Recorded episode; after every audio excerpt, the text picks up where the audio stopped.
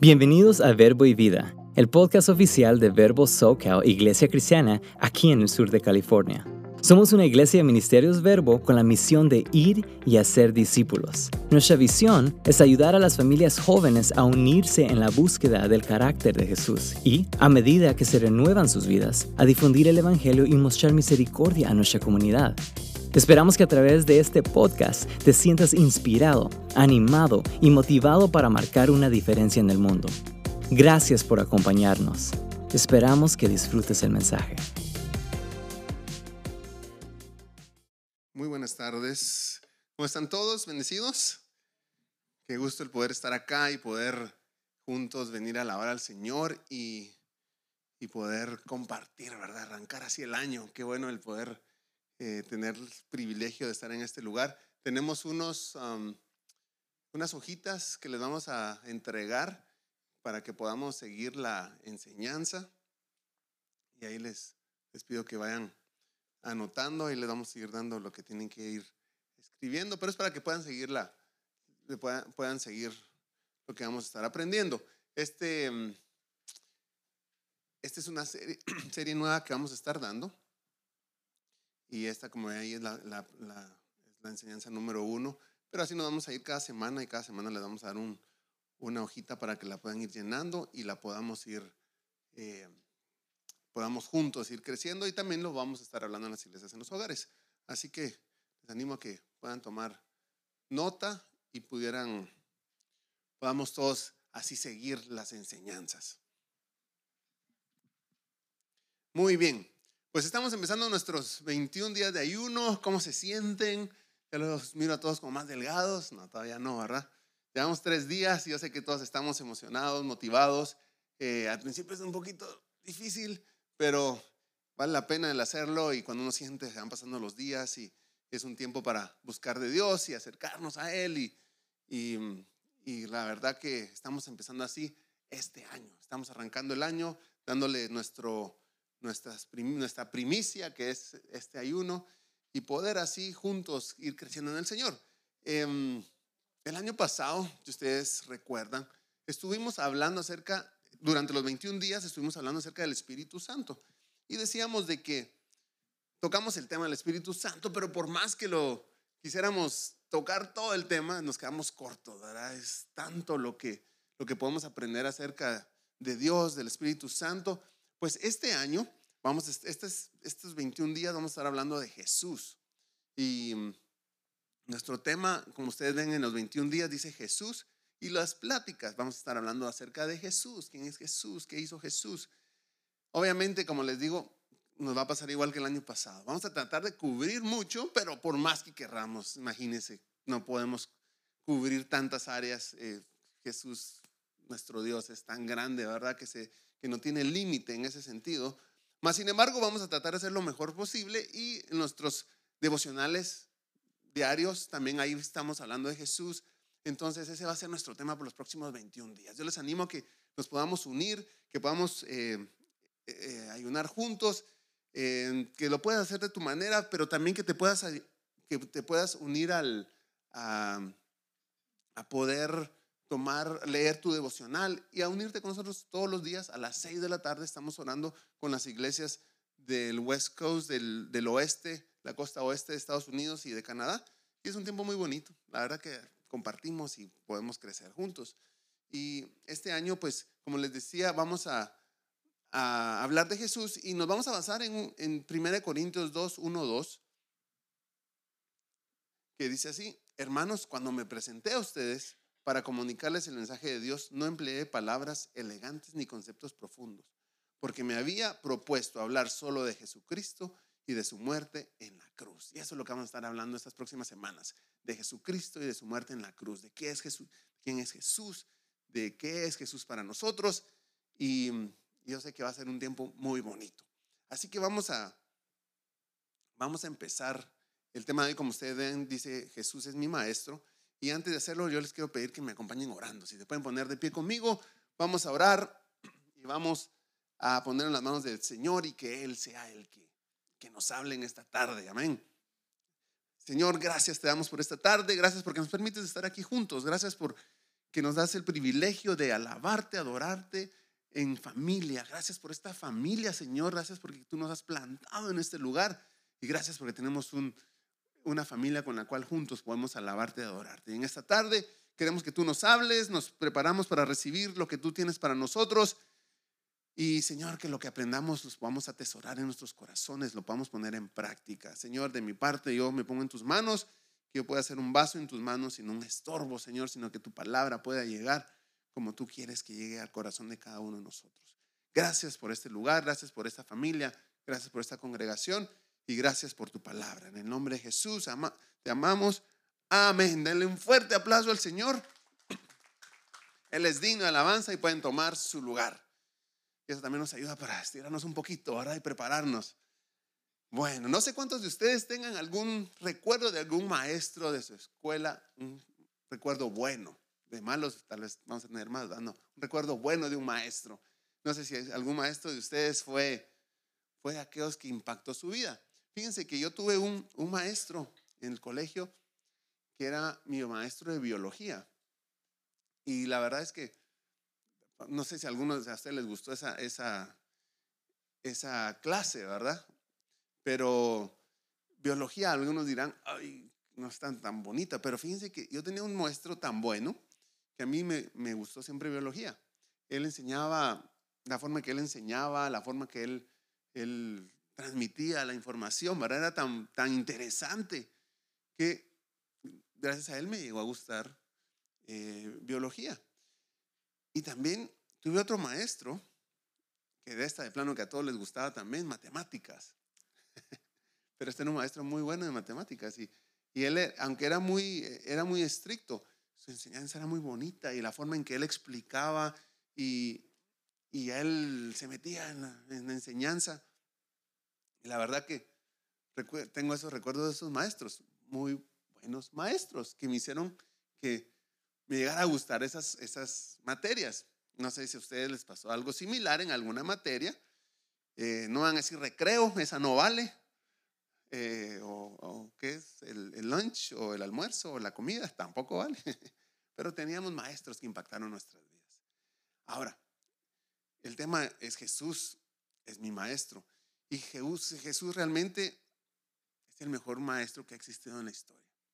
Fíjense que en los evangelios eh, de la Biblia, Mateo, Marco, Lucas, Juan, se habla de Jesús como maestro más de 48 veces. O sea, lo mencionan como maestro más de 48 veces.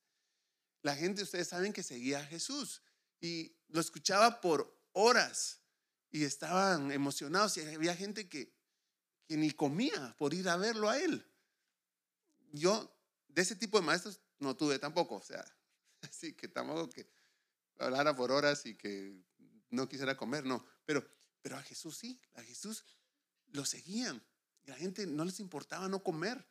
Y, y era algo tan especial.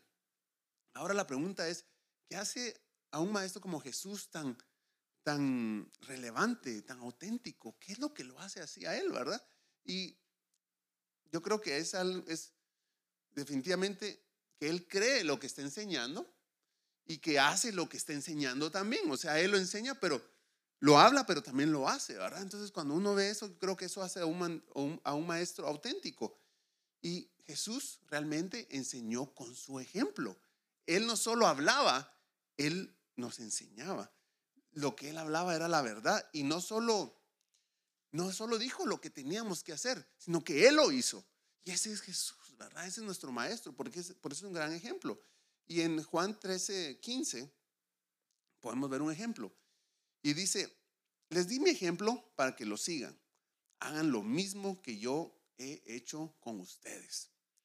Esto pasó antes de ir a la cruz. Y esto lo hace él antes de, ser crucificado, pero él es, lo dice después de que él le lava los pies a sus discípulos. O sea, él le lava los pies a sus discípulos y después dice esto, les di mi ejemplo para que lo sigan. Hagan lo mismo que yo he hecho con ustedes. Y Él les está diciendo, hagan esto, ¿verdad? Entonces, Él no solamente dijo, sean humildes, Él mostró lo que es la humildad. Él no solamente dijo, pues atiendan a la gente y laven los pies, ¿verdad? No, Él también lo hizo, Él nos lo enseñó. Y cuando pensamos en humildad, muchas veces no pensamos en esto de que hizo Jesús, pero póngase a pensar en esto. Las manos de aquel que crearon los cielos y la tierra, las manos de aquel que crearon todo lo que podemos ver, las manos de aquel que hicieron tanta perfección en este mundo, fueron las manos que lavaron los pies. Las manos de aquel que es rey de reyes y señor de señores. O sea, él como Dios es lo máximo. Sin embargo, él se humilló y lavó los pies de sus discípulos. Entonces él dice, hey, yo quiero que ustedes sean humildes. Pero no solo nos lo dice, él lo hace y nos da el ejemplo. Entonces, ese es un maestro. ¿Verdad que uno dice, wow, qué maestro tan especial? Así que Jesús vino eh, a enseñarnos cómo vivir. No solo a darnos el ejemplo, sino que, no solo hablarlo, sino a ser ejemplo de cómo vivir. Es difícil vivir nuestra vida cuando no tenemos un ejemplo que seguir.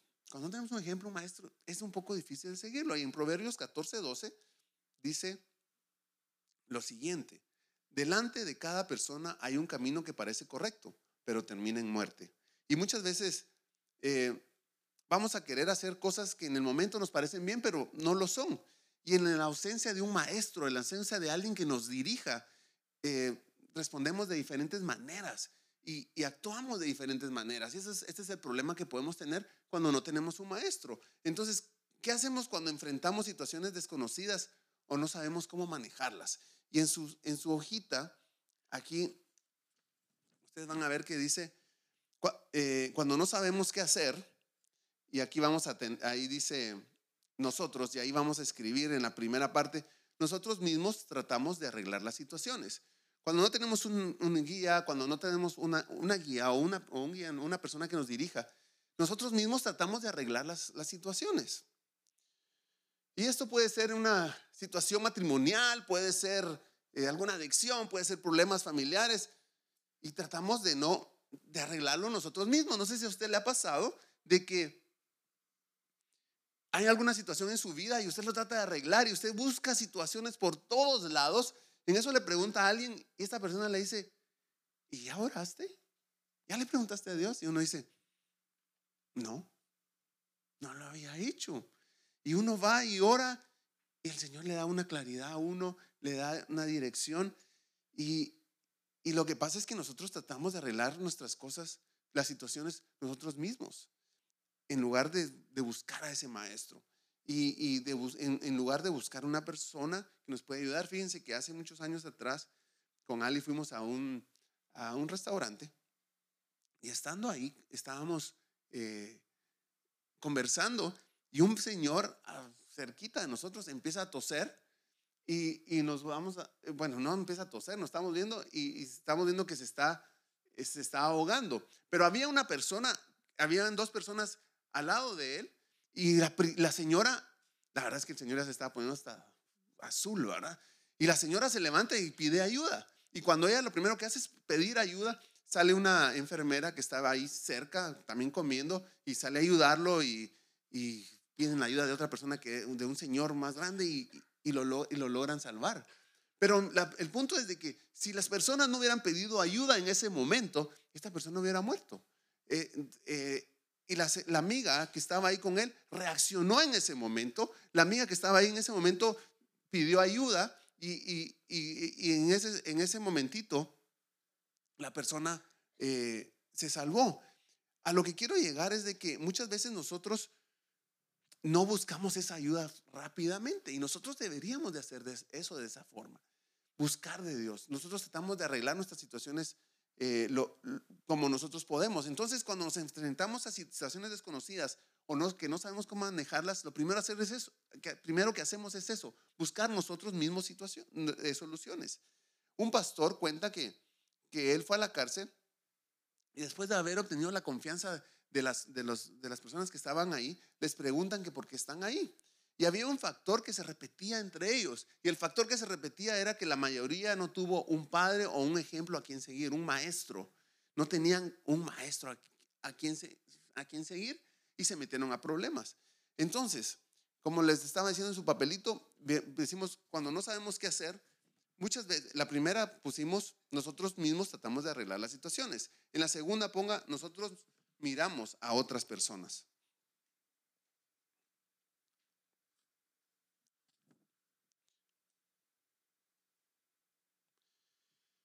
Y, usando ese mismo ejemplo de los, de, los, de, los presos en la cárcel, vamos a hacer ese ejemplo de nosotros miramos a otras personas.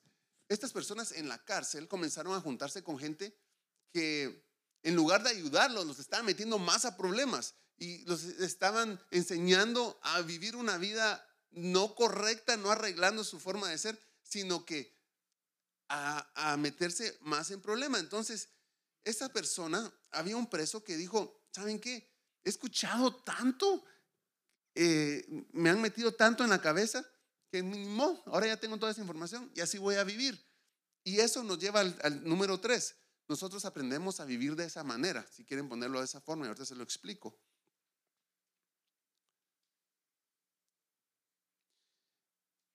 Y este es el peor de los lugares en el que podemos estar.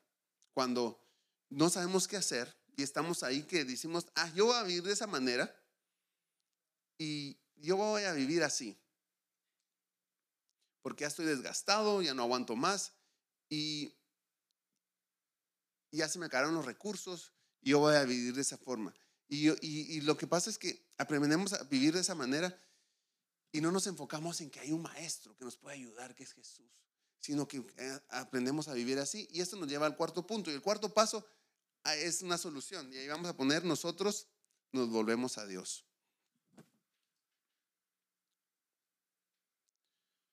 Pongan ahí, nosotros nos volvemos a Dios.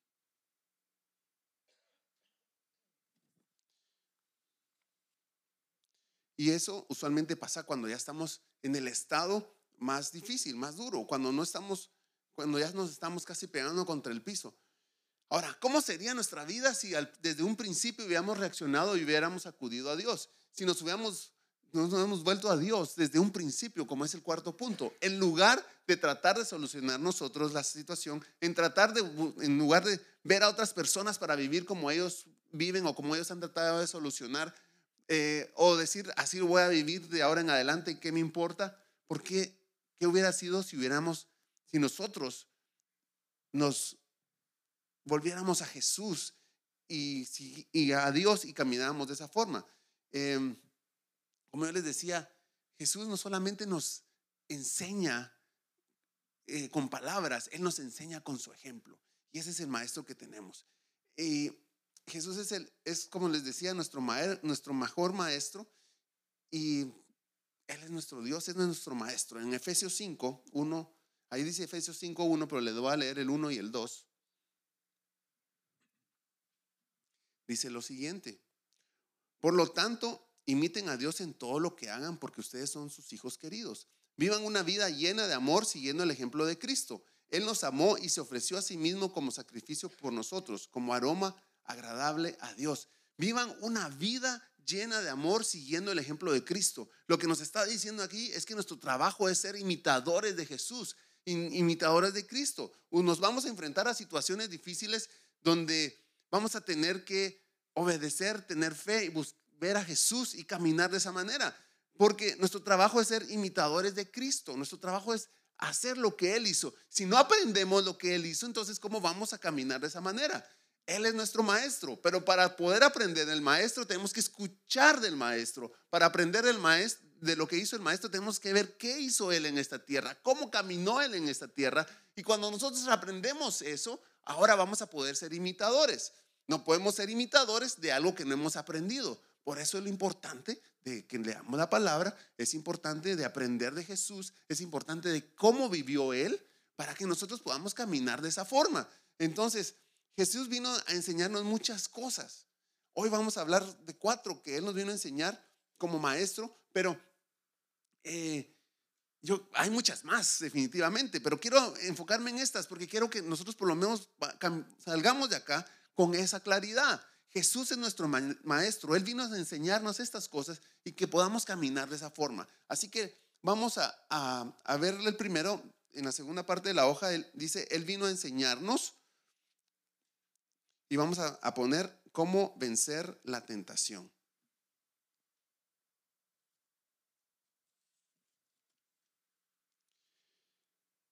Y Él vino a enseñarnos a cómo vencer la tentación. No les voy a dar la respuesta ahorita, yo creo que la vamos a aprender ahorita y ustedes me van a ayudar al final a ver cuál es esa respuesta, ¿verdad? ¿Cómo, cómo hizo Él para vencer la tentación?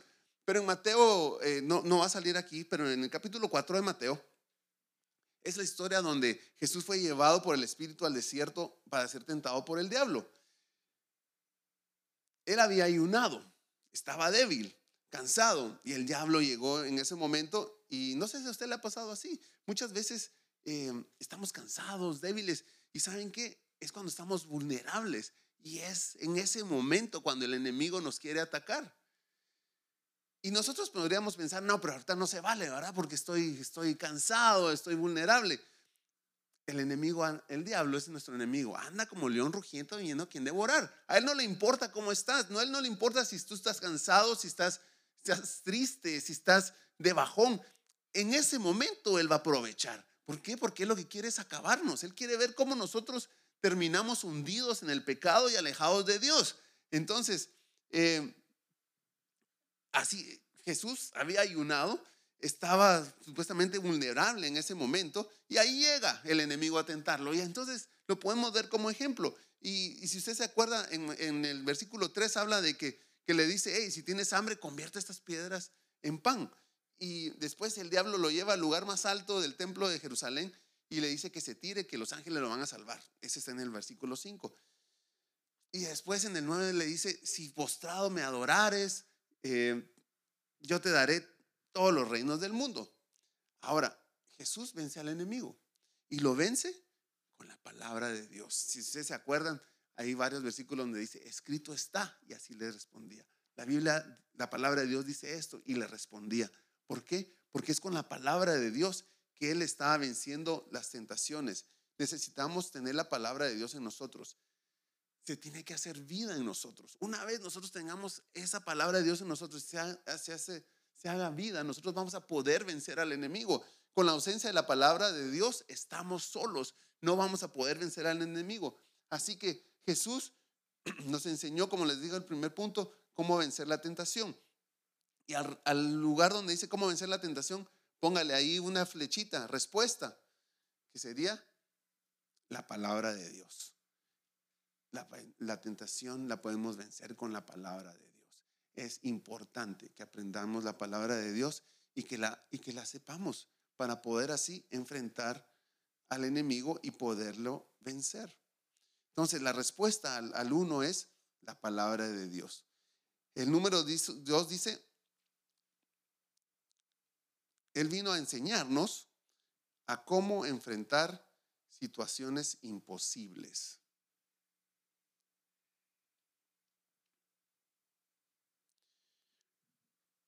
Cómo enfrentar situaciones imposibles. Y esa es, yo creo que todos hemos, nos atravesamos situaciones así, donde en ese momento parecen imposibles. Creemos que no la vamos a poder vencer. Y decimos, ¿y cómo lo hago? Yo ya no tengo la forma en salir adelante en esto. Pero si ustedes se acuerdan de la historia de Lázaro, Lázaro muere y llaman a Jesús. Y Jesús toma tiempo, días en llegar. Ahora, las hermanas de Lázaro estaban enfrentando una situación imposible. Se había muerto su hermano y ahora ellos querían que llegara, que, fuera, que Jesús hiciera un milagro. Era, se miraba eso que era algo imposible. Jesús, eh, sabían ellos, ellas sabían que Jesús podía arreglar el problema, pero Dice la Biblia que ya Lázaro había muerto hace cuatro días. Dice que olía mal, estaba, apestaba, decía. O sea, que quiere decir que estaba bien muerto. Imagínense. Y vienen y es, era una situación que nosotros lo podríamos ver imposible. Y Jesús le dice, ¿crees tú que yo los puedo resucitar? ¿Crees tú que yo puedo hacer ese milagro? Y, y en ese momentito, ¿verdad? Ellas bueno, sería, ellas le, contestan, pero, pero Jesús es ese, ese Él puede hacer, Dios puede hacer cosas milagrosas. La cosa es que nosotros nos cuesta creer de, esa manera, pero Jesús hasta tomó el tiempo en llegar porque dijo, voy a, eso va a ser para la gloria de Dios. tomó tiempo en llegar. Imagínense ustedes que, que ustedes estuvieran en la situación de las hermanas de Lázaro. Se, se les muere el hermano, llaman a Jesús y dice Jesús, ah, espérame, no tengo tiempo ahorita, ah, llego, voy a llegar un poquito más, más atrasado. ¿Cómo vas a llegar atrasado si está malísimo, si ya, murió o, tal vez cuando estaba enfermo esperaban que llegara? Pero la situación es que, que eso suena algo bastante imposible. Y, Jesús eh, toma el tiempo y, y dice, bueno, lo puedo resucitar, ¿verdad? Ahora yo te pregunto, ¿estás tú atravesando una situación así ahorita? ¿Estás en un momento difícil donde, donde no ves realmente cómo puedes salir de él? ¿Ves una situación en tu vida o conoces de alguien de que se ve imposible o se ve bastante difícil? Pues ahí es donde nuestro maestro nos enseña cómo salir adelante. Ahí es donde tenemos que ver, ¿y qué hizo Jesús en esa situación? ¿Cómo salió Jesús de ese, de ese momento tan difícil? Y Jesús nos enseña cómo lo hizo. Y, y Jesús estaba diciendo, básicamente, ¿no confías en mí? ¿No confías que yo lo puedo arreglar? Y eso es donde nosotros tenemos que descansar en, Dios, en creer en Él. Y la respuesta ahí, cómo enfrentar, cómo enfrentar situaciones imposibles, la respuesta, y póngale a un ladito, es con la fe. Ponga fe. Respuesta es fe.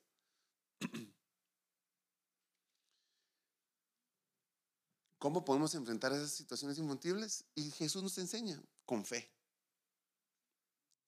Y en, en Hebreos 11.6, que está ahí también, y va a salir en la pantalla, pero lo tienen ahí en sus hojitas, dice, de hecho, sin fe es imposible agradar a Dios. Todo el que desea acercarse a Dios debe creer que Él existe y que Él recompensa a los que lo buscan con sinceridad. Sin fe es imposible agradar a Dios. Y Jesús dijo, Lázaro, ven fuera. Y Lázaro salió. Ese es nuestro maestro, el que enseña que con fe podemos vencer esas situaciones imposibles. Descansar en aquel que es poderoso, que es nuestro Dios. Descansar en aquel que creó los cielos, la tierra y todo lo que podemos ver. Descansar en aquel que murió en la cruz y resucitó al tercer día. Descansar en aquel que puede hacer milagros. Y eso es lo que Jesús nos estaba enseñando, que confiemos en nuestro Dios. Él es un Dios poderoso y Él puede hacer cosas grandes y Él puede hacer milagros. Y Jesús no solo lo habló, no solo lo contó, Él lo hizo. Fue un ejemplo a seguir. Así que nosotros podamos confiar en Él. Miren, muchas veces nosotros hablamos, oímos de Jesús, pensamos de Jesús, sabemos que Jesús hace cosas grandes, que es Dios, pero como que ahí queda. Nosotros necesitamos analizar eso. Jesús es Dios. Nuestro Dios nos ama. Quiere lo mejor para nosotros.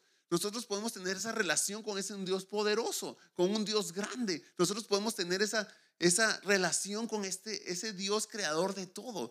Ese es un gran privilegio el que nosotros tenemos. Somos hijos de ese Dios poderoso, somos parte de su pueblo.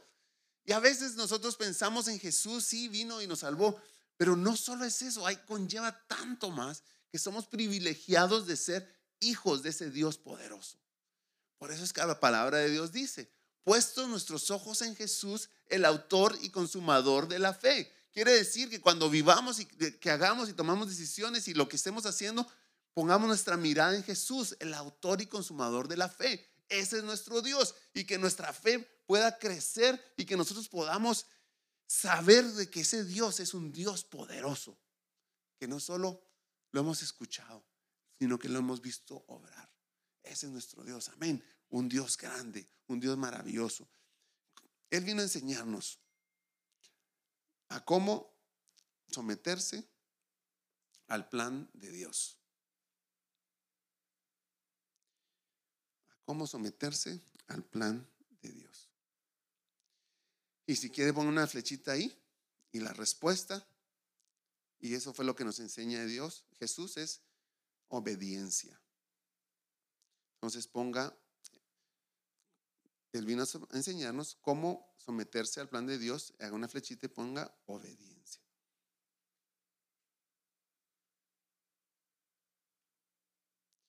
Nuestra naturaleza pecaminosa no quiere caminar conforme a la voluntad de Dios. Nuestra naturaleza quiere hacer lo que no le agrada a Dios. Nuestra naturaleza quiere pecar. Nuestra naturaleza es atraída por las cosas que no son agradables a Dios. Nuestra naturaleza eh, pecaminosa y de pecado nos trae pensamientos que no son agradables a Dios. Esa es nuestra naturaleza. Así, fui, así somos. Y el pecado que quiere venir en nosotros y que quiere alejarnos de Dios, viene a trabajar eso en nuestra vida. Y nosotros muchas veces nos justificamos, justificamos nuestras acciones. Y lo peor es que a veces hasta nos las creemos y hacemos que otros crean también eh, nuestras justificaciones. Pero nuestra naturaleza nos quiere alejar de Dios. Nuestra naturaleza es una naturaleza pecaminosa. Y Jesús nos habla de que seamos obedientes. En 1 Pedro 2.21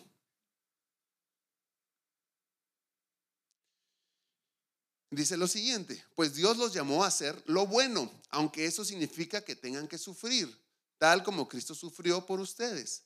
Él es su ejemplo y deben seguir sus pasos. Una vez más, si me ayudan a leerlo, pues Dios los llamó a hacer qué? Lo bueno, aunque eso signifique que tengan que sufrir. A veces para hacer lo bueno hay que sufrir, tal como Cristo sufrió por nosotros. Él es su ejemplo y deben seguir sus pasos.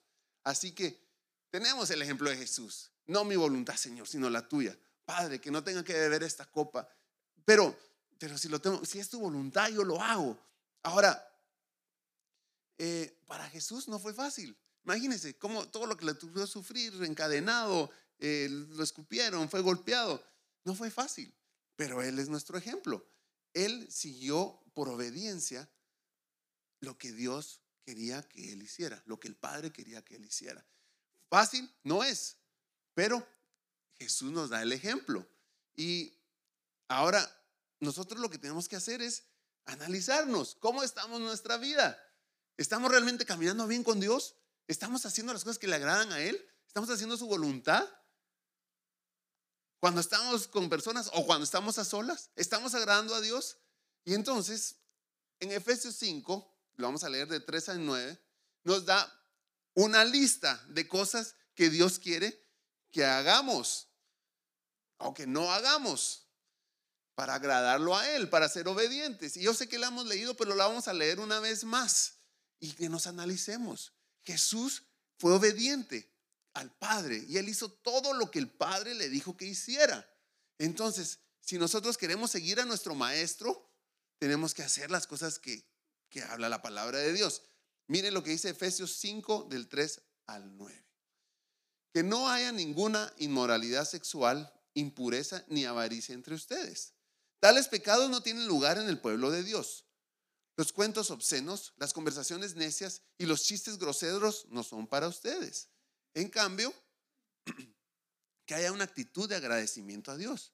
Pueden estar seguros de que ninguna persona inmoral, impura o avara heredará el reino de Cristo y de Dios. Pues el avaro es, una, un idólatra que adora las cosas de este mundo. No se dejen engañar por las, los que tratan de justificar esos pecados, porque el enojo de Dios caerá sobre todos los que lo desobedecen. No participen en las cosas que hace esa gente. Pues antes ustedes estaban llenos de oscuridad, pero ahora tienen la luz que proviene del Señor. Por lo tanto, vivan como gente de luz, pues esa luz que está dentro de ustedes produce, produce solo cosas buenas, rectas y verdaderas. Por lo tanto, vivan como gente de luz. Y Él nos está diciendo, por lo tanto, caminen en obediencia, hagan las cosas correctas, no estén en pecado, no se estén haciendo las cosas que no deben. Y ahí es donde tenemos que pedirle al Señor que nos ayude, porque obviamente todos somos, todos tenemos una, una humanidad pecaminosa, el pecado nos quiere atraer y es ahí donde necesitamos regresar al número dos, que era la palabra de Dios, ser obedientes y, y poder leer la palabra de Dios y atacar al enemigo con eso. Entonces, Jesús fue obediente, aunque fue difícil, pero Él nos dejó el ejemplo. Ese es nuestro maestro.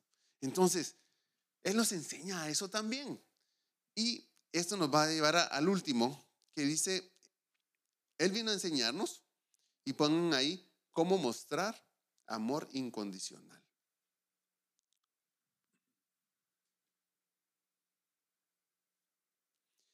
Y Jesús nos dice, pues sí, que amemos, ¿verdad? Que nos amemos unos a los otros.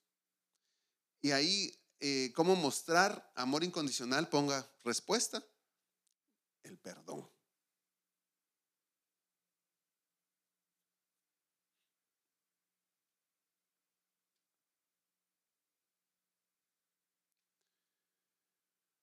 Cuando tú recibes ese perdón, tu corazón se hace más grande, se expande. Y el ejemplo es de una mujer pecadora. Yo sé que lo hemos visto en la Biblia. La mujer pecadora llega ante Jesús, lo mira y, le, y Jesús le dice, sé libre y no peques más. Y esta mujer estaba tan agradecida con, Jesús que nos cuenta la historia donde ella llega con un, em, lleva perfume se acuerda, entra a la casa donde está Jesús, se pone atrás de él, eh, él lava los pies de Jesús con, ese perfume, eh, usa su cabello y, y, ella estaba tan agradecida y no, no, terminaba de llorar, ¿verdad? No ella estaba agradecida por lo que había hecho. Y la palabra de Dios dice que por sus muchos pecados habían sido perdonados. Y miren, vamos a ir a Lucas 7:47.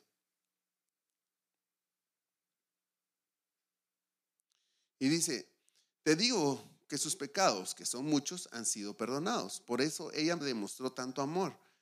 Pero una persona a quien se le perdona poco demuestra poco amor. Ella estaba experimentando el amor incondicional de Dios a través del perdón. Su, su corazón estaba tan, tan, tan agradecido que ella quería ver cómo podía mostrar su amor a Dios. Y Jesús nos enseña acerca del perdón. Jesús es traicionado y él sabe que va a ser traicionado, pero él perdona. Jesús lo iban a crucificar, pero él perdona. Padre, ellos no saben lo que están haciendo. Y, podemos ver cómo Jesús eh, nos puede enseñar que Él nos vino a enseñar a perdonar. Yo no sé cómo estamos nosotros en nuestras vidas que tanto nosotros hemos dado perdón a otros, que tanto hemos realmente pedido perdón, pero que tanto nosotros estamos perdonando a otras personas. Nos han hecho daño, hemos perdonado. Y eso es lo que Jesús nos enseña. Entonces Jesús es nuestro maestro y Él viene a que nosotros podamos aplicar todo en nuestras vidas. Él quiere limpiar nuestros corazones. Y con eso quiero ir terminando. Jesús es nuestro maestro. Él nos da ejemplo de cómo vivir nuestras vidas. Pero lo que yo quiero que nosotros podamos entender es que no solo es, ver como, como Él como maestro y decir, ese es, ese es maestro y quiero hacer esto, sino que entender lo que Él hizo por nosotros.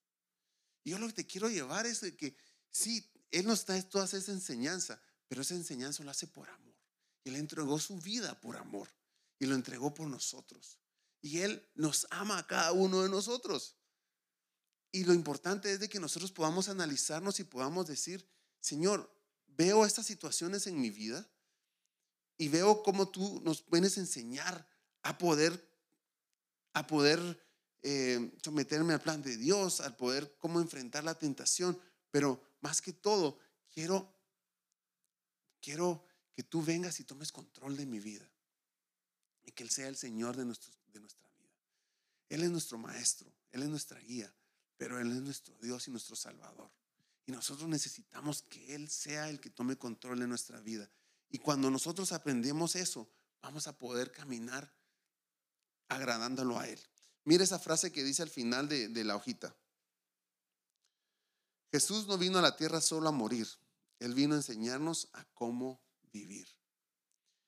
Él no solo vino a, morir para ser salvos, sí cierto que eso es importante, pero Él vino a enseñarnos a cómo vivir, a cómo ser ejemplos para otros, a cómo nosotros aprender de Él para aplicarlo en nuestras vidas y cómo impactar otras vidas, cómo impactar a otras personas y cómo hacer esos cambios en esas personas. Jesús es el, es el poderoso, Él es nuestro maestro y cuando nosotros aprendemos más de Él, después lo que vamos a querer es enseñar de Él y que las personas sean sean impactadas por lo que Él ha hecho en nuestras vidas y que pueda realmente también ser el maestro de ellos. Así que yo te invito a que en, este, en, esto que seguimos, en estos temas que seguimos del ayuno, que podamos aprender más de Jesús, enfoquémonos en Jesús y en lo que Él hizo por nosotros. Recuerda, Él vino a morir por nosotros. Él es nuestro maestro, pero Él vino a morir por nosotros. Y Él quiere que nosotros podamos cada día ser más como Él, que podamos crecer a ser más como Jesús y que podamos aprender de sus enseñanzas para que podamos hacer lo que Él hizo en esta tierra. Y yo te animo a que podamos caminar de esa forma y así poder caminar con Jesús y poder aprender de lo que Él eh, ha hecho en nosotros. Terminaba con el punto del perdón. Y tal vez tienes personas que te han fallado, em, pero recuerda que también Jesús lo vivió así. Jesús los perdonó. Y Jesús lavó los pies de, Judas, sabiendo aún que él lo iba, lo iba a traicionar. Él estaba perdonándolo. Y nosotros tenemos que analizar eso en nuestras vidas también. Así como Él nos perdonó, que nosotros podamos perdonar también. Y podamos nosotros caminar con el Señor, pedir su perdón también y caminar con las enseñanzas que Él nos ha dado. Yo te voy a pedir que te pongas de pie conmigo. Vamos a terminar orando. Y vamos a pedirle al Señor de que, que en esta tarde podamos eh, aprender de sus enseñanzas. Jesús es nuestro maestro. Y lo que Él hizo en este mundo es tan transformador que si lo aplicamos en nuestras vidas, obviamente vamos a, tener una vida agradable a nuestro Dios. Em, es cierto que Dios quiere que seamos, que salgamos adelante, que seamos, impactemos este mundo, pero más que todo, que podamos nosotros ser como Jesús y que podamos aplicar esas enseñanzas y ser más como Cristo Jesús. Ahí donde estás, vamos a orar. Le vamos a dar gracias a Dios por ser nuestro maestro. Señor, gracias te damos por lo que podemos aprender, porque tú eres nuestro maestro. Gracias porque entendemos que sin ti, Señor, tomamos decisiones incorrectas, sin ti caminamos de una forma incorrecta, sin acudir a ti, Señor, tomamos decisiones que no son agradables a ti. Pero cuando vemos a Jesús como nuestro Señor, como nuestro Maestro, nosotros podemos caminar de una forma agradable a ti. Y nosotros, Señor, queremos aprender lo que podamos, lo más que podamos de Jesús. Y queremos ser más como Cristo. Ayúdanos, Señor, a poder analizarnos. Ayúdanos a saber cómo estamos, Señor. Cómo estamos en nuestra obediencia, cómo estamos en nuestro perdón, cómo estamos en nuestra búsqueda, cómo estamos nosotros contigo, mi Señor. Ayúdanos a analizarnos y a saber cómo estamos caminando en este momento. Señor, ayúdanos a que Jesús pueda, podamos aprender más de Jesús y podamos aplicar sus enseñanzas en nuestras vidas para ser, como dice tu palabra, esa luz que brille, que podamos ser obedientes a ti y que podamos caminar conforme a tu voluntad y que lo que Jesús nos enseñó lo podamos aplicar a nuestras vidas. Gracias Señor por tus enseñanzas, gracias por tu palabra y gracias porque nos das un ejemplo, porque Jesús nos dio un ejemplo no solo de palabras, sino con sus hechos con la forma que Él vivió. A ti te damos toda la gloria, toda la alabanza y toda la adoración. En el nombre poderoso de Cristo Jesús.